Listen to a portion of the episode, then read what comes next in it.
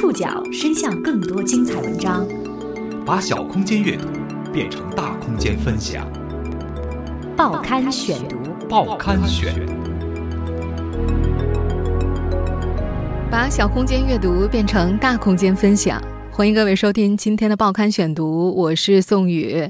今天为大家选读的文章综合了《新民周刊》、中国国际广播电台以及本台记者的报道，和大家一起来了解上海迪士尼将改变什么。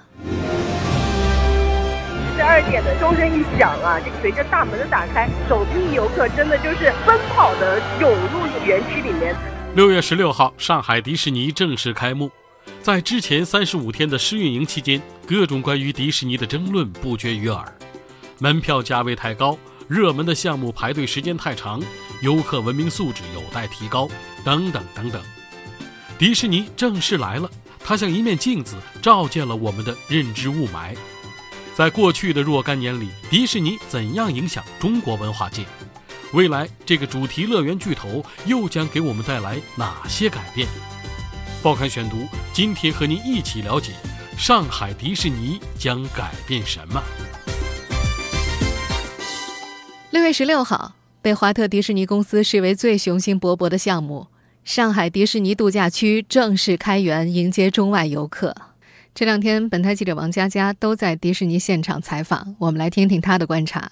十二点的钟声一响啊，这个随着大门的打开，首批游客真的就是奔跑的涌入园区里面，他们每个人脸上都是洋溢着快乐的一个笑容。像有一些游客七八点钟就已经到这里来了。稍早前，华特迪士尼公司总裁兼首席执行官罗伯特·艾格在接受采访时表示：“原汁原味的迪士尼，别具一格的中国风，是上海迪士尼的建设宗旨。” We didn't just build Disneyland in China; we built China's Disneyland. 我们不仅是在中国建迪士尼乐园，而是建设中国的迪士尼乐园。我们希望游客来到这里，能够感受到这里是自己的乐园，不管是语言设计、餐饮菜单、娱乐演出等所有的一切细节，都体现出原汁原味迪士尼、别具一格中国风的特色。Not only as authentically Disney, but as distinctly Chinese. 中国特色是上海迪士尼的一大卖点，可以这么说吧。放眼如今的世界，谁也无法忽视中国市场的消费力。无论是欧洲的奢侈品巨头，还是迪士尼这个2015年总收入超过534亿美元、市值超过1600亿美元的娱乐传媒帝国，但是迪士尼走进中国内地市场的这条路时间有些久，花了整整16年。华特迪士尼公司从1993年就开始与中方展开建园的前期接触，一直到2009年才签署合作框架协议，跨过了漫长的16年。16年的谈判主题并不仅仅是在上海川沙建造一座乐园，而是迪士尼文化入华的过程。乐园只是迪士尼文化的一个物理载体。迪士尼公司有完备的产业链布局，媒体网络、影视、主题公园、消费品以及互动游戏。如果说主题公园、消费品、游戏这些都是利润的金蛋，那么创造 IP 的影视产品就是会下金蛋的鹅。而在一九九三年的中国，人们对迪士尼 IP 的全部印象，几乎就是从上世纪八十年代开始在中央电视台播放的动画片《米老鼠》和《唐老鸭》。后来由于知识产权的问题，迪士尼和央视的合作终止。在一个只熟悉米老鼠和唐老鸭的市场，斥巨资建造一座主题乐园，无疑是在冒险。迪士尼要做的是先完成市场培育，把更多的 IP 植入到中国人的记忆里。二零零五年，罗伯特·艾格成为迪士尼的 CEO，他在任内主导了迪士尼对皮克斯、漫威娱乐和卢卡斯影业的收购，在丰富迪士尼 IP 包的同时，也有效扩大了迪士尼在中国的受众群。不只是有公主梦的小女生们，男性漫威粉和星战粉也有了关注迪士尼的理由。走过了十几年的谈判历程，相互之间的结合变得更加顺理成章了。二零零九年签署合作框架协议，二零一一年破土动工建设，二零一六年正式开园，迪士尼可以说是吊足了中国游客的胃口。如今，整个上海迪士尼度假区可以用“幺二幺幺”来概括，分别是一个迪士尼乐园。两个主题酒店，一个国际化的购物、餐饮、娱乐区——迪士尼小镇，还有一座星愿公园。其中迪士尼乐园是由六大主题园区组成的，包括探险岛、奇想花园、米奇大街、明日世界、宝藏湾，以及拥有奇幻童话城堡的梦幻世界。其中有不少主题和项目是全球或者亚洲首创，一些体验过的游客毫不吝啬自己的溢美之词。我现在所在的宝藏湾呢，也是全球迪士尼乐园当中啊唯一一个以海盗为主题的乐园。在这里呢，不仅遍地是宝藏啊，而且呢还可以和杰克船长一起攻击海盗船，过一把当海盗的瘾。从迪士尼试运营开始，国内游客就倾注了无比的热情。你一定在自己的朋友圈里看过很多迪士尼排队的照片。六月十六号正式开园这一天，迪士尼乐园方面原计划十二点开园，但是清晨五点左右就有游客在园外等候了。这天上午，上海飘起了小雨，雨中排队入园的长队又成了社交媒体上的别样风景。有赞美，当然就有质疑的。实际上，在过去的三十五天试运营期间，各种关于迪士尼的吐槽和争论不绝于耳。迪士尼定价太高，热门项目的排队时间过长。还有迪士尼来了，本土乐园面临挑战等等等等。实际上，从上世纪末以来，迪士尼越来越成为全球政治、经济、社会、文化和传播学者关注的共同话题。美国的珍妮特·瓦斯科教授在《理解迪士尼》一书当中指出，迪士尼不单是简单的贴着商标的美国产品，而是一种复杂的政治、经济和文化现象。随着上海迪士尼乐园的开业，准确地认识和理解迪士尼，理性地看待它给我们带来的机遇和挑战以及带动效应，具有十分现实的意义。回望历史，中国文化界曾经被迪士尼深深影响。今天的人们已经无法想象八十年前国人对初次登陆的迪士尼有多么痴迷。那些经典的卡通形象。又给那时上海滩的人们带来过什么？报刊选读继续播出：上海迪士尼将改变什么？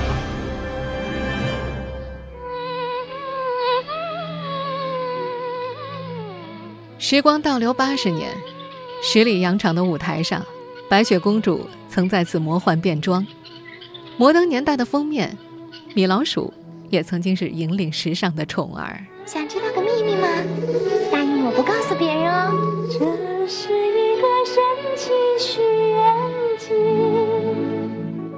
我们现在听到的这个片段出自1937年迪士尼出品的动画电影《白雪公主》。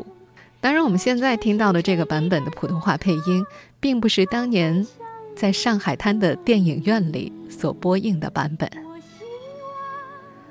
上世纪三十年代末，这部动画片初登上海滩，立刻掀起观影狂潮。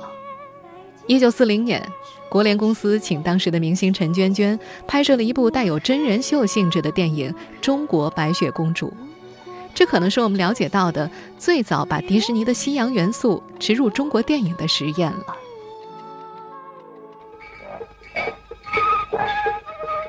打开电影胶片，你会看到，迪士尼的蝴蝶效应曾经催生了中国动画电影的横空出世。深受米老鼠影响的万氏兄弟。组织了两百多位画师，打造了首部本土原创动画大片，这就是一九四一年上映的《铁扇公主》。悟空，这是到了什么地方？反反正是我们上青天必定要经过的地方。我们没有走错路线吧？为什么这个地方这么样的热呢？我们现在听到的就是其中的片段。这部动画片是继美国《白雪公主》《小人国》《木偶奇遇记》三部动画长片之后，全球第四部动画长片。当年它和美国电影一起受到世界瞩目，甚至还影响了后来的日本动画大师宫崎骏。翻开民国时期的《申报》和《良友》，我们还能惊讶地发现，迪士尼的本土化叙述早在上世纪三十年代就已经开始尝试，在风靡上海滩的电影院。音乐唱片月份牌和小人书里，我们可以看到，米妮穿上了中国旗袍，米奇坐进了黄包车，唐老鸭大闹火焰山，白雪公主八仙过海。西洋舶来的卡通明星和东方传统的民俗经典没有隔膜的彼此牵手，互相拥抱。追溯海上文坛，你还会惊讶地发现，孤岛时期的文化界对于迪士尼的热诚关注。十七岁的张爱玲在观影之后，于校刊上发表了一篇署名文章，论卡通化之前途。她看好动画电影的前景。林语堂三次以米老鼠为题在报刊上发表文章，反复咀嚼迪士尼卡通片乐观积极的人生况味。鲁迅在日记里也常有在戏院观看卡通电影的记录，不时会流露出天真的童心。实际上，和东京、巴黎、香港相比，上海这座城市是迪士尼最有代入感的地方，只因它的资历、性格和氛围。开埠以来，上海是西方领馆、银行、学校以及侨民最早来华的登陆地，也是魔术。马戏、话剧和电影等现代艺术最先传入中国的首演地。租界内洋人开办的电影院和好莱坞几乎同步上映各类新片。遥想当年华灯初上的海上戏院，不仅书写了米老鼠们首登华埠的冒险故事，更重要的是，它见证了唐老鸭们走向世界的无畏童年，同时也寄托了华人对于彼岸世界的魅惑憧憬。迪士尼的中国梦源远流长。彼得·特里弗纳斯在《品味》当中指出，白日梦是电影艺术的美学特征，而梦境是迪士尼魅力的文化根基，正是它衍生出了种种情感和价值观。迪士尼的所有中国情感和记忆当中，暗含着一条故事线，仿若回到西西里岛的天堂电影院，在时间的机器面前，童年和乡愁相互纠缠。让人有种坐立不安的感觉。二零一六年，迪士尼的正式归来，从文化意义上说，依然在扮演推手的角色，犹如当年白雪公主对于中国电影业的启蒙一样。上海迪士尼可能将为群雄风起的主题乐园行业树立一个新的标杆。但是，如同任何推手都有反作用力一样，迪士尼也要在上海。面对他在巴黎、在香港所遭遇过的一系列跨文化冲突，例如消费主义的质疑、文化殖民的争议以及意识形态的碰撞等等。事实上，今天很多国人对迪士尼的了解尚停留在三十年前。虽然开园前的试运行情况已让大众提前感知了迪士尼的热度。但在更广阔的范围内，人们对迪士尼及其所代表的主题乐园行业依旧认知模糊。过去的一个多月，各种关于迪士尼的负面消息和谣言在媒体上传播。在这些谣言和负面消息的传播路径中，我们能窥见种种复杂的社会心理。报刊选读继续播出：上海迪士尼将改变什么？前不久，上海市消保委和社科院提交的迪士尼游客意愿调查报告显示，超过百分之六十以上的意愿消费者的年龄在四十五岁以上。这从一个侧面反映了迪士尼在当今中国儿童当中的亲和力和认知度都在下降。七零后、八零后比他们的子女更加了解迪士尼，这就是迪士尼所面对的现实。在过去的一个多月，各种关于迪士尼的负面消息和谣言在媒体上传播，你肯定听过不少。公众对于上海迪士尼的期待、想象和猜测混杂在一起，不断转移，并且放大着社会热点。关于迪士尼的一系列谣言，在上海市民当中传播最广的，当属政府派送门票大礼包的谣言。不仅有很多上海人信以为真，等待一家一户领取免费的午餐，有很多外地人也对上海本地市民羡慕嫉妒恨。也许是上海世博会的成功深入人心。至今仍有人潜意识里把迪士尼等同于世博会，希望能够有赠票，甚至有单位发文组织千人分批观摩。实际上，这是一则彻头彻尾的谣言。迪士尼项目虽然在投资规模和效应上和世博相似，但是本质上它是一个中外合资企业为主的商业项目。它在运作上遵循市场规律，不同于政府主办的大型节式活动。正式开园之后，也不会有所谓的内部赠票、大礼包的思维，反映了民众对于大型项目惯常的政府主导模式的依赖心理。在不久前的五一假期期间，一张迪士尼度假区电线杆上的“到此一游”照片成了当时媒体报道的热点，针对游客文明素质的讨论也再度席卷。“到此一游”不是简单的素质问题，背后也还是个旅行观念的问题。从社会文化心理来讲，景点乱涂鸦之所以屡禁不绝，自古有之。《西游记》当中的齐天大圣就在凌霄宫示范过。从旅行的意义来讲，中国人的旅游生活尚处在解决温饱的阶段，停留在粗鄙的观光层面，告诉别人这里我来过，比这里是什么更为重要。想想有些国人出境喜欢的那种串烧般的十国游，也就不足为奇了。到此一游，即便不刻于外物，也是内化于心的一种真实写照。除了上述的谣言和负面消息，你一定还发现了不少吐槽试运营期间上海迪士尼乐园食物价格贵、商品价格贵的帖子。最著名而且传播范围最广的，当属第一批体验上海迪士尼的人都已经哭晕回不去的帖子。在过去一段时间里，相继有二十多个城市套用同样的照片和格式恶搞迪士尼，引发不少城市网民的疯狂转发。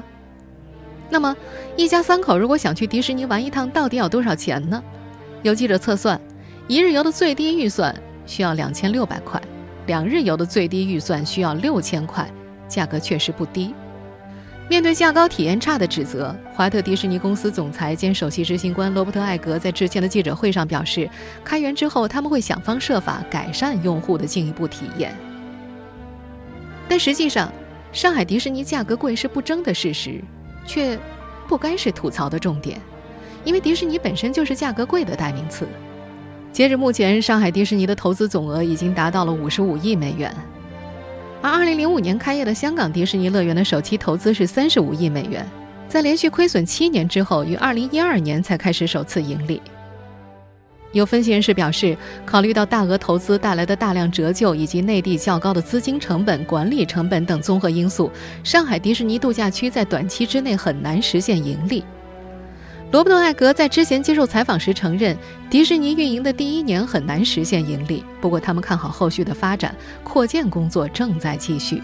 Well, as I mentioned, we're sitting on seven square kilometers of land, and we have only developed a part of it. 正如我之前所说的，我们正坐在一块七平方公里的土地上。我们目前仅仅开发了其中的一部分。我们已经决定扩建两个项目。我们开幕后，其实就在本周，就是现在，也还有建设项目在进行中。开幕后，我们将根据计划继续扩建工程。投入大，价格贵，自然在情理之中。最为重要的是，上海迪士尼按市场操作，没有强迫谁一定要去游，游客完全可以用脚投票，觉得价格贵接受不了，可以选择不去。上海迪士尼遭遇游客吐槽的地方想必不少，但是价格贵却不应该是重点。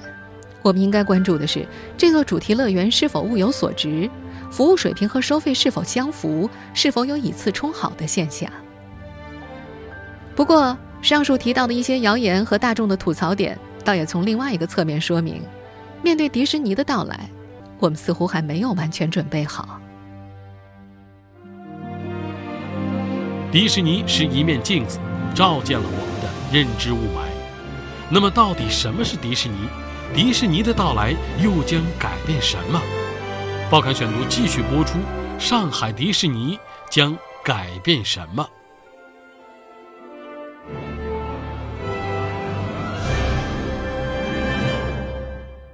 先来回答第一个问题：什么是迪士尼？它是一个超级复合体。就像有些人说的，它是一个以影视制作为基础、以知识产权为核心的文化传媒集团，在乐园和度假区之外，还拥有影视制作、媒体网络、互动媒体和消费产品等四大板块的业务。